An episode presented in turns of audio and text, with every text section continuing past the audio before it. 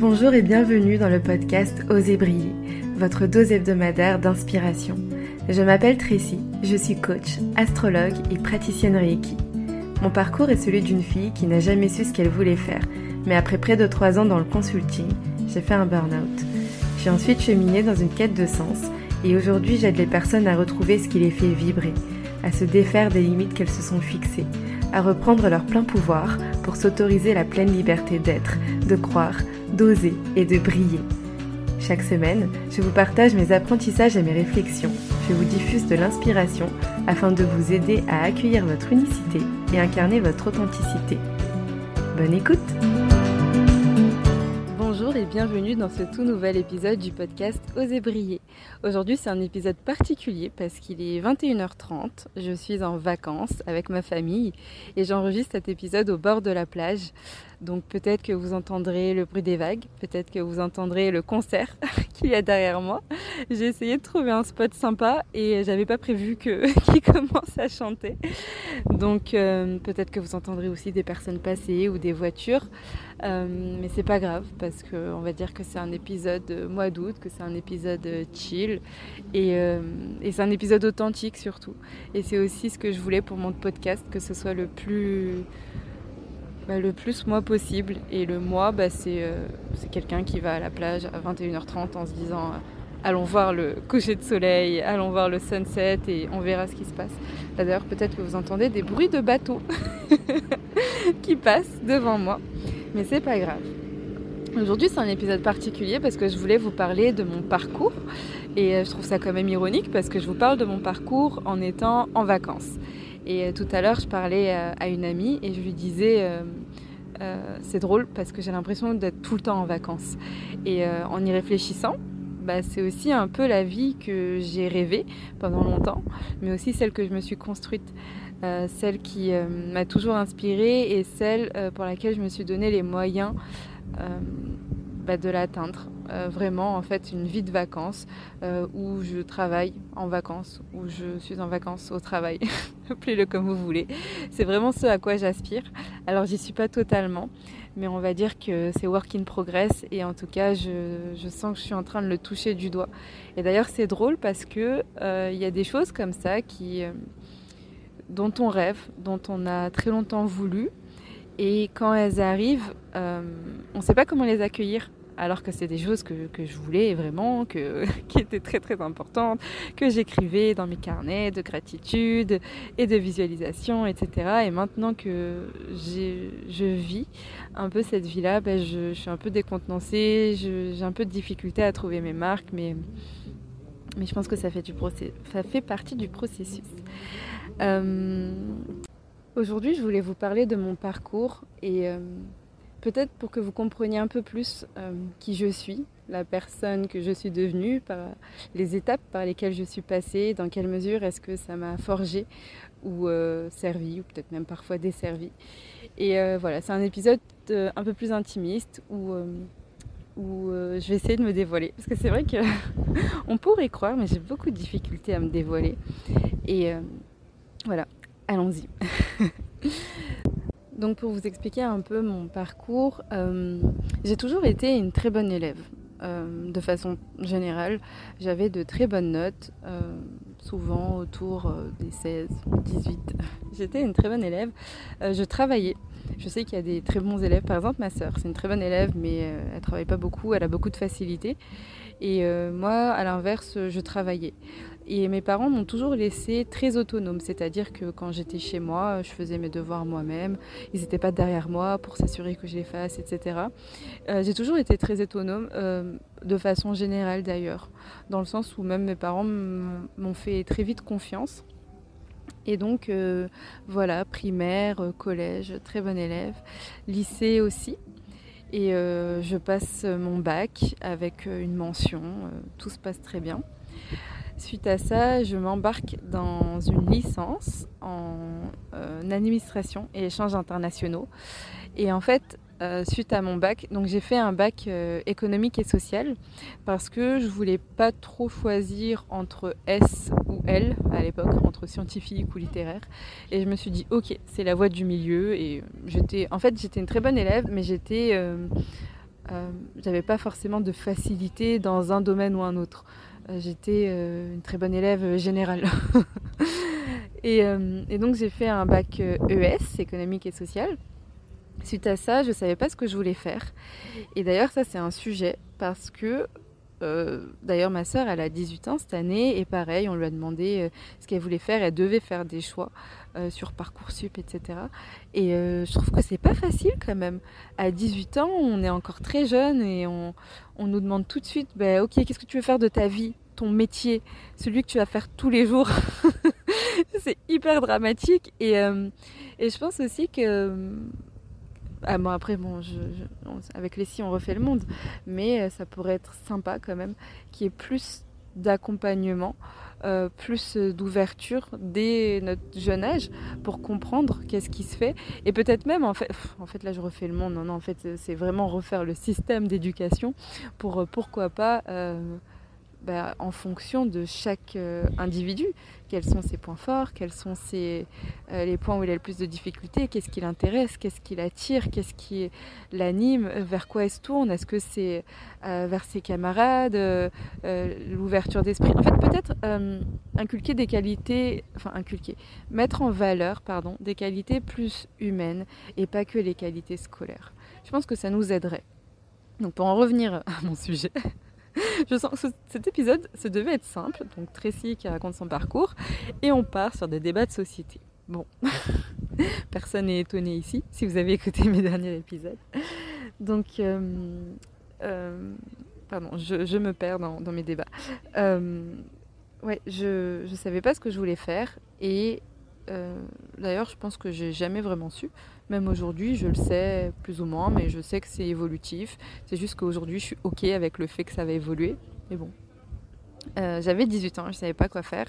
J'ai fait cette licence euh, parce qu'il y avait la notion d'international, euh, il y avait la notion de, de bouger. En fait, j'ai toujours été attirée par les voyages, par l'étranger, par l'ouverture au monde. Et encore une fois, si vous avez écouté mes derniers épisodes, je parle beaucoup de voyages dans mes podcasts. Donc j'ai fait cette licence et euh, contrairement à d'autres personnes qui préféraient euh, rentrer dans le monde du travail tout de suite, moi vu que c'est un monde que je... En fait, même si on m'avait demandé de faire une alternance, j'aurais même pas su vers quoi me diriger. Donc j'ai toujours choisi des parcours initiaux, mais aussi parce que j'étais, comme je le disais, très attirée par l'international et que c'était les parcours qui me permettaient de de partir à l'étranger parce qu'on avait la possibilité de soit faire, euh, faire un stage ou soit partir. Et moi, bah, j'ai choisi de partir. Donc dès ma deuxième année de licence, je suis partie en Erasmus, en Allemagne. Et euh, suite à ça, à ma troisième année, j'ai fait un stage à l'étranger. C'était un peu de la triche parce que j'étais à l'île et bon, c'est un étranger que je connais bien, vu que j'y suis née. Mais euh, ça comptait quand même pour un stage à l'étranger. C'était euh, un des meilleurs, mais l'Erasmus aussi d'ailleurs, c'était des moments de ma vie merveilleux parce que tout était simple. Euh, et, j'ai mis du temps avant de retrouver cette certaine simplicité. Donc voilà, j'ai toujours choisi des parcours très généraux et des parcours euh, où je pouvais le plus possible euh, ne pas rentrer dans le monde du travail parce que je ne savais pas quoi faire. Et d'un autre côté, ça m'arrangeait bien parce que j'avais très envie de, parcourir le monde. Suite à ça, à la fin de ma licence, j'ai posé la question mais qu'est-ce que je fais? Donc pour moi, la question était assez vite répondue parce que je me suis dit, bah ok, je vais continuer dans cette licence en administration et échanges internationaux, dans ce master, pardon. Et j'ai une amie qui m'a proposé de passer les concours euh, passerelles. Et euh, les concours passerelles, donc c'est pour faire des grandes écoles. Moi, c'est quelque chose qui m'a jamais vraiment intéressée parce que euh, en fait, pendant la licence, euh, je sais qu'il y a des personnes qui ont beaucoup de mal avec son concept, euh, qui vont pas forcément en cours et qui ont du mal euh, s'il n'y a pas de cadre. Et moi, à l'inverse, je suis le genre de personne, j'étais celle qui envoyait les cours. voilà, à la fac, si vous aviez besoin de cours, demandez-moi. C'était moi qui envoyais les cours parce qu'ils étaient tous notés, tout propres. J'allais à tous les cours. J'étais encore une fois très studieuse. et donc, j'ai une amie qui m'a proposé de passer les concours passerelles. Et euh, moi, j'avais pas prévu de le faire parce que j'étais très bien en licence. Et elle m'a dit une phrase qui était euh, Mais euh, test, c'est gratuit pour les boursiers, t'as rien à perdre. Et là, la petite Gémeaux en moi, euh, la curieuse par excellence, s'est dit Ok, cool, je vais passer les concours, mais c'était pas du tout dans le but d'intégrer une école. C'était vraiment par pure curiosité, parce que je voulais voir à quoi ça ressemble un concours. Et je me souviens que je me suis dit Ah, ben dans tous les cas, vu que j'aurais pas l'occasion d'en faire, vu que j'ai pas prévu d'aller en école, bah, c'est cool, au moins ça me permettra de voir à quoi ça ressemble un grand concours des écoles. Et donc euh, je me présente au concours.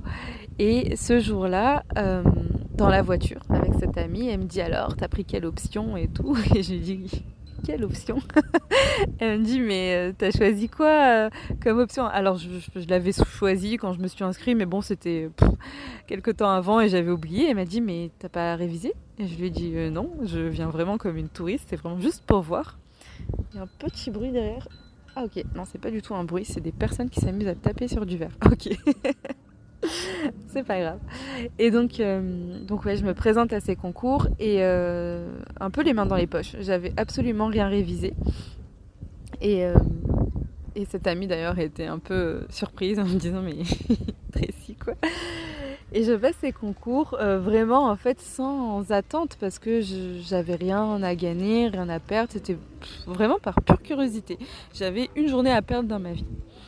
Et en passant ces concours, eh ben, figurez-vous que j'ai été sélectionnée euh, à la plupart d'entre eux euh, des écoles. Bon, il y avait les très très grandes écoles bien sûr qui ne m'ont pas sélectionnée, mais pour le reste, j'avais été sélectionnée et je me suis dit oh, bah, c'était cool, j'étais très contente. Et donc suite à ça, on avait la possibilité de faire des oraux dans les différentes écoles qui nous intéressaient. Euh, moi, vu que j'avais pas prévu de partir, je me suis dit, je vais pas non plus me déplacer à l'autre bout de la France, hein, faire des. Euh, mais par contre, il y avait deux écoles qui étaient en Ile-de-France et où je me suis dit, bon, ben, ben, autant continuer, je vais tester. Et les deux euros, pareil, j'y suis allée un peu les mains dans les poches. Et je pense aussi que parce que j'avais pas d'attente, parce que j'étais pas stressée, et eh ben ça s'est très bien passé. Je me souviens, il y avait un des deux euros où euh, j'étais dans une salle avec euh, les autres étudiants qui allaient passer et tout le monde avait des fiches et ils étaient stressés et moi j'avais pas de fiches et j'étais plutôt zen. Et ce qui fait que quand j'ai passé ces oraux, bah, je me suis hyper bien entendue avec les examinateurs et vu que pour moi c'était pas vraiment, il n'y avait pas d'enjeu, et eh ben ça s'est fait de façon, euh, bah, de façon très naturelle et je pense que ça qu'ils ont apprécié. Et j'ai eu 18 euh, et 20, il me semble, à ces 2 euros. Donc voilà, j'avais été sélectionnée dans pas mal d'écoles et j'avais été sélectionnée à 2 euros, euh, à deux écoles en particulier, puisque c'était la deuxième étape. Et comme par hasard, dans ces deux écoles, il y avait une d'elles, euh, je ne savais pas, d'ailleurs je ne savais même pas que ça se faisait, qui proposait le cursus gratuit pour les boursiers. Alors parce que c'était toutes des écoles à 7-10 000 euros l'année, des écoles de commerce, et je me suis dit mais waouh, c'est génial. Et donc, ben, je me suis dit, ok, euh, ben, je vais faire une école. Donc c'est comme ça que j'ai fait euh, une école de commerce, donc pour les deux dernières euh, années de master. Et j'ai validé mon master. Et suite à ça, pareil, de fil en aiguille, en fait, dans ma classe, beaucoup de personnes euh, je savais toujours pas ce que je voulais faire. Et l'école aussi, c'était très bien dans la mesure où bah, c'était très généraliste, c'était très scolaire et, et voilà, j'étais dans la perpétuité de, je reste dans une filière très générale et on verra après. Et je ne sais toujours pas quel métier je vais faire. Donc dans les écoles, j'ai encore, une fois eu la possibilité de partir à l'étranger. je suis partie au Canada cette fois-ci et j'ai aussi eu à faire un stage. Donc c'était le stage de fin d'études en, bah, deuxième année de master, donc en cinquième année d'études. Et là c'était un stage de six mois rémunéré. Et je me suis dit waouh, ok, euh, qu'est-ce que je fais? Et euh, mon école euh, était sponsorisée, enfin avait beaucoup de, d'accords en tout cas, avec des cabinets de conseil. Et donc ça fait que j'en ai rencontré pas mal dans les, comment on appelle ça, les forums, etc., qui venaient dans l'école. Et, euh, j'ai des, copains de classe euh, qui ont euh, trouvé des stages dans ces cabinets. Et moi, je savais toujours pas quoi faire. Et à un moment, je me suis lancée en me disant, mais en fait, le conseil, c'est pas mal. Ça m'arrange bien. Parce que moi qui sais pas ce que je veux faire, qui n'a jamais su ce que je voulais faire, parce que ça aussi, c'est quelque chose que je me répétais beaucoup. J'ai jamais su, j'ai jamais su, je saurais jamais. dans tous les cas, je saurais jamais ce que je veux faire.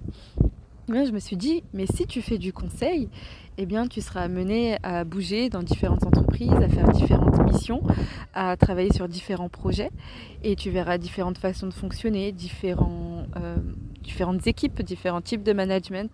Et peut-être qu'à l'issue, tu sauras ce que tu ne veux pas faire.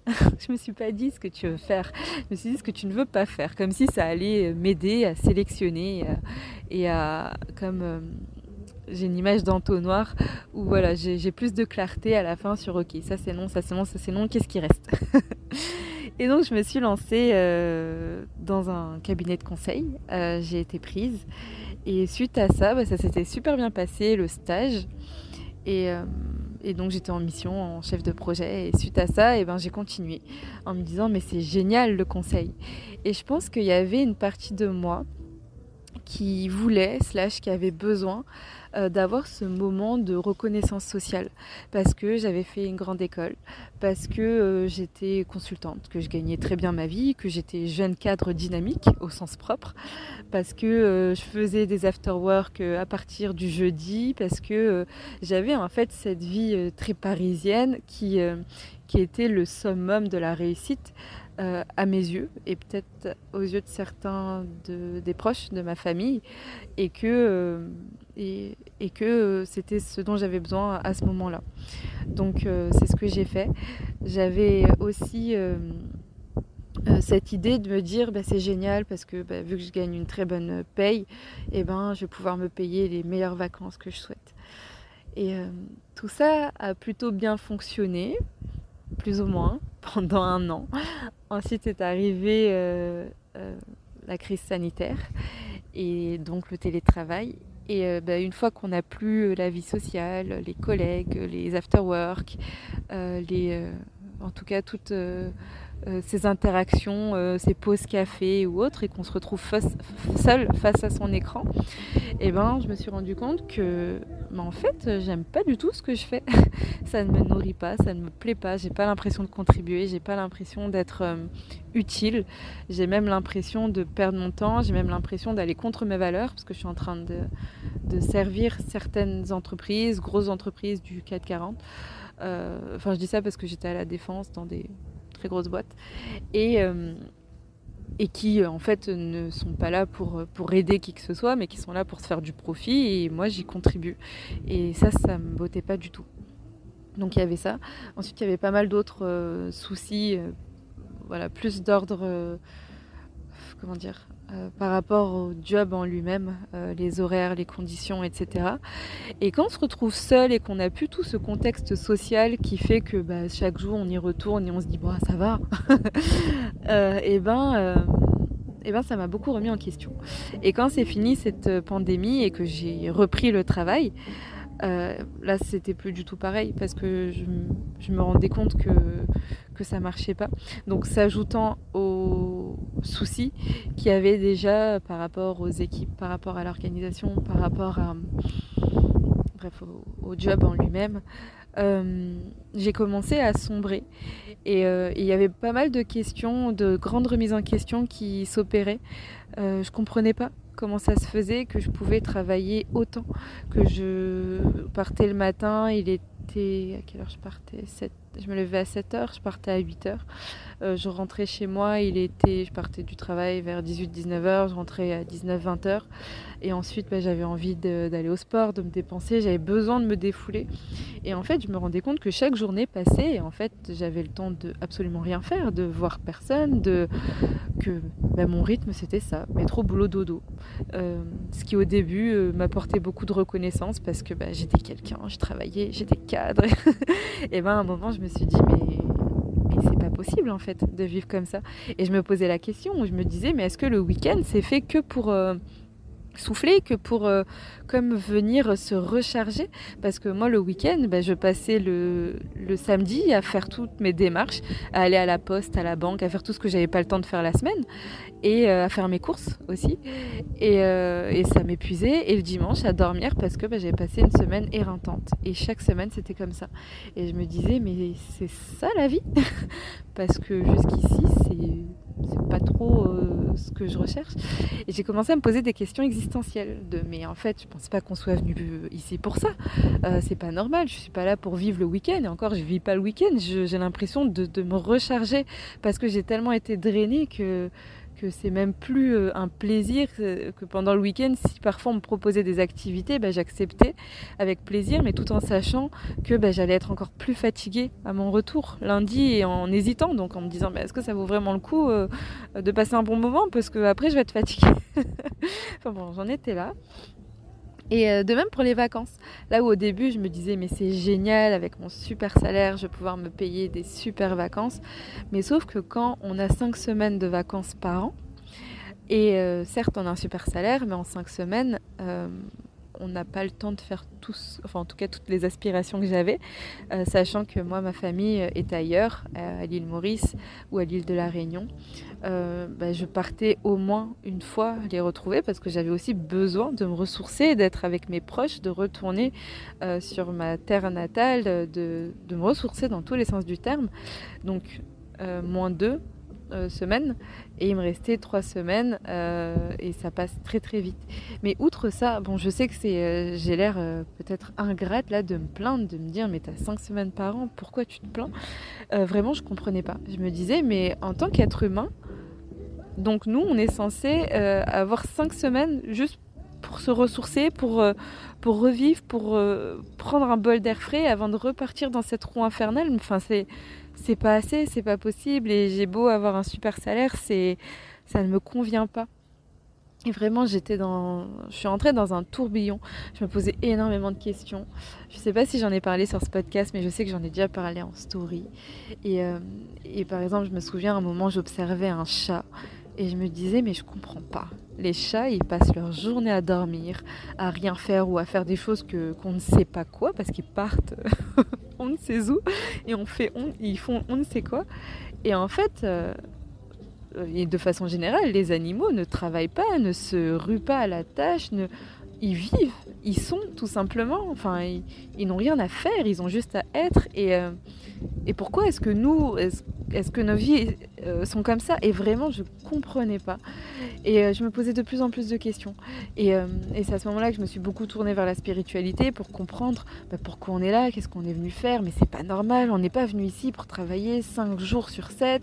je voyais plus. Enfin, à un moment, je me dis, je vois plus souvent mes collègues que ma famille. Enfin, c'est c'est pas normal. mes proches, mes amis, je les vois à peine le week-end, le, samedi ou le dimanche. Et mes collègues, je les vois plus souvent toute la journée, tous les jours. Et enfin bon, vraiment, euh, je me posais vraiment des questions. Euh, je comprenais pas. Et euh, bah, suite à ça, comme vous le savez, j'ai fait un burn-out. donc c'est une accumulation de beaucoup de choses, d'incompréhension, de manque de sens, d'épuisement, euh, de stress, euh, parce que bah, quand on est chef de projet, on a beaucoup de pression aussi. Euh, il y a beaucoup d'attentes, de non-alignement aussi, parce que comme je vous le disais, j'étais pas alignée avec mes valeurs. Bon voilà, beaucoup de choses qui se sont jouées et, et qui font que voilà, j'ai fait un burn-out que j'ai eu beaucoup de mal à accepter. Parce que pour moi, le manque de sens n'était pas une raison suffisante. Euh, je me disais, mais en fait, euh, je suis pas avec une équipe horrible, je me fais pas maltraiter. Enfin, euh, pourquoi tu te plains? Vraiment, c'était ça mon truc. Pourquoi tu te plains? Tu, tu gagnes très bien ta vie. Je, sais que je le répète beaucoup, mais c'était à cette époque, en tout cas, quelque chose qui, et ça l'est d'ailleurs toujours, mais en tout cas, c'était la une des seules accroches qui me restaient, des seules valorisations, de me dire, bah, tu as un bon salaire, enfin, tu vas pas te plaindre. et, et ouais, en fait, je me disais, mais pourquoi tu te plains? T'as pas de. En fait, je pense que j'avais besoin d'être maltraitée pour légitimer euh, mon mal-être.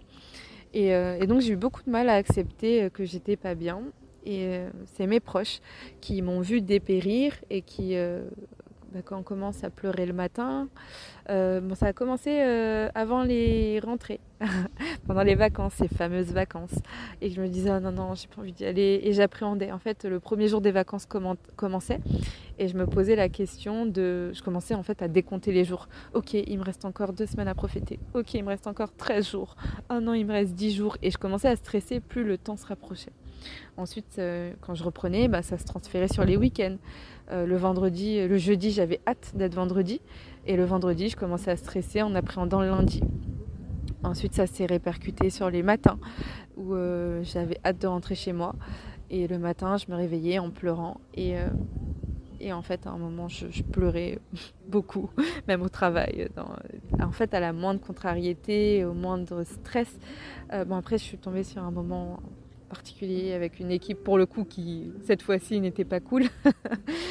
et euh, donc, ça venait se rajouter. Et et ouais, c'est mes proches euh, qui m'ont dit mais en fait euh, là faut que tu ailles voir quelqu'un parce que c'est pas possible. Tu peux pas continuer comme ça parce que moi je continuais. Hein. Euh, je me disais mais ça va, il y a pire. Et, et, quand je suis arrivée chez le médecin et que je me suis effondrée sans même avoir ouvert la bouche, avoir dit un mot, et eh ben c'est le médecin qui a mis pour la première fois le mot burn-out sur ce que je vivais parce que pour moi, c'était. Euh, je, pense que je l'avais même pas qualifié. Et, euh, et quand le médecin m'a arrêté, et eh bien euh, là, c'était vraiment. Bah, il y a eu du stress. En fait, j'ai passé. ça s'est fait en plusieurs étapes. il y a eu deux semaines de, de, larves où j'étais au fond de mon lit et je pleurais, j'étais pas bien. Il y a eu deux semaines de bah, de larves pour le coup, mais c'était plus larves. Euh, la fille qui décrit les différents niveaux de larves. mais là, c'était plus larves. Euh, ok, je sais pas trop quoi faire, où j'étais voilà, j'étais perdue. Et ensuite, deux semaines de ok, bah, c'est quoi la suite? Et le médecin m'a dit, Madame, je pourrais pas vous arrêter indéfiniment, il faut que vous preniez une décision. Et ma décision, euh, je l'ai prise sans la prendre, c'est qu'il n'y avait pas d'autre choix. C'est que je me suis dit, c'est impossible que je reprenne impossible parce que à l'idée même de repenser au travail, j'avais du stress. J'étais, non, je me suis dit c'est pas possible, je ne peux pas reprendre. Et je me suis dit ok, bah maintenant quelles sont les solutions? Comment est-ce que je fais pour quitter le travail et que ça soit ok, que je puisse avoir mon chômage, que je puisse euh, retomber sur mes pattes quoi? Et je je pouvais pas reprendre tout de suite euh, autre chose. J'avais besoin d'un moment. Et euh, merci l'État français parce qu'on peut bénéficier du chômage. Quoique aujourd'hui c'est beaucoup compliqué. Moi j'avais fait un abandon de poste, sauf que c'était un abandon, comment dire, en accord avec ma hiérarchie parce qu'ils m'ont dit ben, on fait pas de, on fait pas de, de rupture conventionnelle. donc ben, ils m'ont sous-entendu, il ben, faut que tu fasses un abandon de poste et tu vas avoir le chômage. aujourd'hui c'est plus possible il me semble. Euh, et, ça me révolte parce que je me dis, mais en fait, euh, les employeurs ont tous les droits, entre guillemets. Bon, je, m'exprime peut-être mal en disant ça, mais dans le sens où, euh, en tant que salarié, nos droits sont beaucoup plus amoindris. Et je me dis, par exemple, dans mon cas, mon employeur ne voulant pas faire de rupture conventionnelle, je ne savais pas comment faire pour toucher le chômage autrement. il fallait que je me fasse licencier, mais sans que ça soit une faute grave. Par exemple, les personnes aujourd'hui qui veulent toucher le chômage, je vous avoue, je ne sais pas comment faire. Euh, je ne me suis pas renseignée, peut-être qu'il y a des solutions très simples, mais je me dis que l'abandon de poste n'étant plus autorisé, ça semble plus compliqué. Mais c'est peut-être que ma perception parce que je ne m'y connais pas assez. Euh, et d'ailleurs, ça c'est un autre sujet euh, qui me révoltait pendant mes remises en question existentielles, c'était toute la notion de hiérarchie et de d'ascendant, descendant. Je pense que j'avais beaucoup de difficultés à, recevoir en fait euh, des, des, des, comment dire ouais en fait à avoir ce rôle où euh, j'exécutais. Je sais pas comment dire. Euh, ouais je pense que c'est en fait c'était avec la hiérarchie tout simplement. Et bon pour en revenir à mon sujet donc j'ai réussi à avoir mon chômage et à me dire ok bon ben j'ai un temps pour réfléchir. Et ça m'a beaucoup apaisé parce que je pense que si j'avais pas eu ça j'aurais été encore très stressée. Et, euh, et, en fait je me suis posé des questions Et euh, pendant très longtemps, moi j'écoutais beaucoup de podcasts, je m'intéressais au développement personnel et je rejetais complètement euh, toute la sphère entrepreneuriale où je me disais mais c'est pas du tout pour moi, moi je suis justement la bonne élève et, euh, moi j'aime bien être dans un cadre et, et, que limite être exécutante alors que je viens de vous dire à l'instant que c'est quelque chose au fait que j'avais beaucoup de mal. Et, Et en fait, bah, ça, pendant très longtemps, je me suis dit ça. Et pendant ce moment de pause, bah, j'ai eu le temps de réfléchir. Euh, je vous invite à écouter l'épisode 2, il me semble, ou 1 en tout cas, où je parle de trouver du sens, où j'explique un peu ce cheminement de comment est-ce que j'ai fait pour, euh, pour trouver du sens, pour... Euh, comment est-ce que quel a été mon parcours pour, pour avoir plus de clarté sur qu'est-ce qui est juste pour moi. Et, euh, et donc, ouais, suite à ça, pendant euh, ce moment de pause, euh, j'ai beaucoup réfléchi, je me suis remise en question, je me suis beaucoup introspectée, je me suis posé beaucoup de questions, jusqu'à arriver au coaching. ou du moins jusqu'à que le coaching arrive. J'ai l'impression que c'est le coaching qui m'est tombé dessus et pas l'inverse. c'est pas moi qui ai cherché, mais vraiment que ça m'est tombé dessus. Et, euh, et c'est suite à ces remises en question, à ces introspections. En fait, euh, au début, ça se dessinait tout doucement. Je me disais, ok, je comprends que ce que je veux faire, c'est aider, aider les autres, euh, les aider justement à ne pas vivre ce que moi j'ai vécu, les aider à être plus alignés, les aider en fait à, à trouver leur voie. Ça, c'est vraiment un sujet qui m'anime parce que moi, c'est une question que je me suis longtemps posée trouver sa voie, mais c'est quoi ma voie, mais pourquoi je suis venue ici, qu'est-ce que je suis venue faire, c'est quoi mon ikigai, c'est quoi mon dharma? Et j'avais pas ces réponses parce que comme je vous disais, je me suis toujours dit, tu sais pas ce que tu veux faire. Et tu limites, tu ne sauras jamais ce que tu veux faire.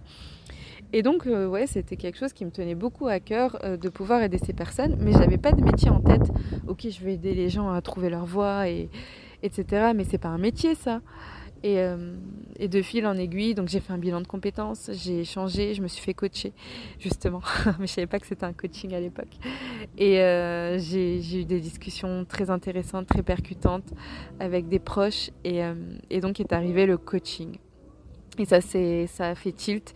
C'était comme une évidence. Et voilà, je me suis lancée.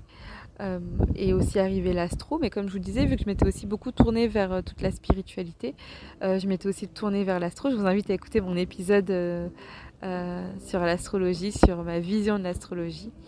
je vous mettrai tous les liens dans, dans la description, je ne sais plus c'est lequel exactement. mais voilà, je me suis aussi tournée vers l'astro, vers le coaching. Et aujourd'hui, c'est drôle parce que par exemple, quand je fais des séances d'écoute verte, quand je fais des lectures de cartes du ciel, j'ai souvent ce retour qui est mais ça se voit que tu es à ta place. Parce que euh, je pense que je le rayonne, je pense que ça se. C'est même pas que je le dis, mais que ça se comprend que c'est que c'est juste et que euh, et quoi, il doit y avoir un truc où, c'est ouais c'est c'est aligné et ça, ça doit beaucoup se, se ressentir et et ouais là je me sens vraiment à ma place. Je sens que qu'en tant que coach, j'ai beaucoup de choses à apporter, euh, que ça m'anime profondément de, vous voir vous déployer, de voir mes, clients, mes clientes euh, euh, s'empuissancer, trouver leurs propres réponses, aller plus vers vers leur voie, vers leur cheminement. D'ailleurs, euh, j'ai aussi fait un épisode sur le coaching. Euh, j'aime bien parce que je crois que c'est l'épisode qui fait les liens avec tous les, les épisodes précédents parce qu'ils étaient un peu isolés et celui-là il vient faire le pont entre tous. allez les écouter, allez bencher, bench, bencher, comment on dit? Tous mes derniers épisodes, allez-y. Autopromotion, attention. euh, mais bon, euh, ouais, c'est. Euh, je, m'y perds avec mes bêtises. Mais oui, voilà, je, en tout cas, voilà, aujourd'hui, dans le coaching, je me sens vraiment à ma place. Je sens que, que j'apporte, que je contribue et, euh, et, ça répond à tous mes besoins euh, en termes de valeur, en termes de contribution, en termes d'alignement, en termes aussi euh, de souveraineté, où je suis la reine de mon royaume, où finalement je me rends compte que ben, en fait entrepreneur c'est carrément pour moi et être à mon compte c'est carrément mon truc et aujourd'hui je suis solo.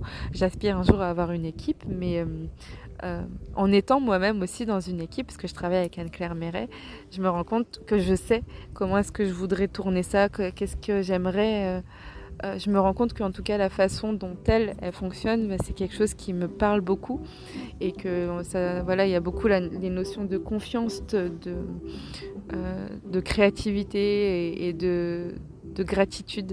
Et c'est des choses que j'aimerais aussi retranscrire le jour où j'aurai une équipe. Très bientôt. Je dis le jour, mais très bientôt. Euh, voilà, aujourd'hui je, suis à ma place et, et, et je sais aussi que ce n'est pas une fin que je ne suis pas. Ok c'est bon je suis coach euh, euh, allez fin du chapitre. Je vais faire ça toute ma vie. Non non je sais que c'est une étape. Je sais pas si je serai coach toute ma vie. Je sais pas comment ça va se tourner. Peut-être que enfin je pense que je vais euh, garder cette casquette de coach mais que je vais l'utiliser parce que je pense qu'aujourd'hui je cherche encore un peu ma touche ma patte ce qui fait que c'est complètement du trécis et je pense que là ça va être ça va être d'autant plus magique. Mais en tout cas, c'est en cours. Je suis en train de. C'est work in progress et je sais vraiment que c'est. Euh, voilà, c'est en train de se réaliser, c'est en train de se mettre en place. Euh, je ne sais pas comment ça va se faire, je ne sais pas ce qui arrive, mais je sais que je suis à ma place aujourd'hui et maintenant. Et voilà, je trouve que c'est une parfaite façon de de clôturer cet épisode. Je vous remercie pour votre écoute. Je vous remercie aussi pour vos retours parce que vous me faites des retours en me disant bah, j'ai écouté tes épisodes et, ça m'a beaucoup parlé. Merci pour ça. Euh, je vous remercie aussi pour vos partages. Et euh, n'hésitez pas à le faire parce que ça m'aide, ça aide beaucoup le podcast à se développer. Et euh, je vous remercie tout simplement d'être là, de m'avoir écouté et raconté ma vie pendant plus de 30 minutes. merci encore.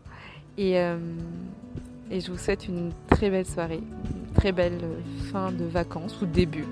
Euh, comme je vous disais, moi je suis en vacances toute l'année, donc euh, à très vite. Merci pour votre écoute. Si cet épisode vous a plu et que vous souhaitez me soutenir, n'hésitez pas à le partager autour de vous. Je vous invite à le noter avec la note de votre choix sur votre plateforme d'écoute préférée et à vous abonner au podcast pour être informé des prochains épisodes. À bientôt!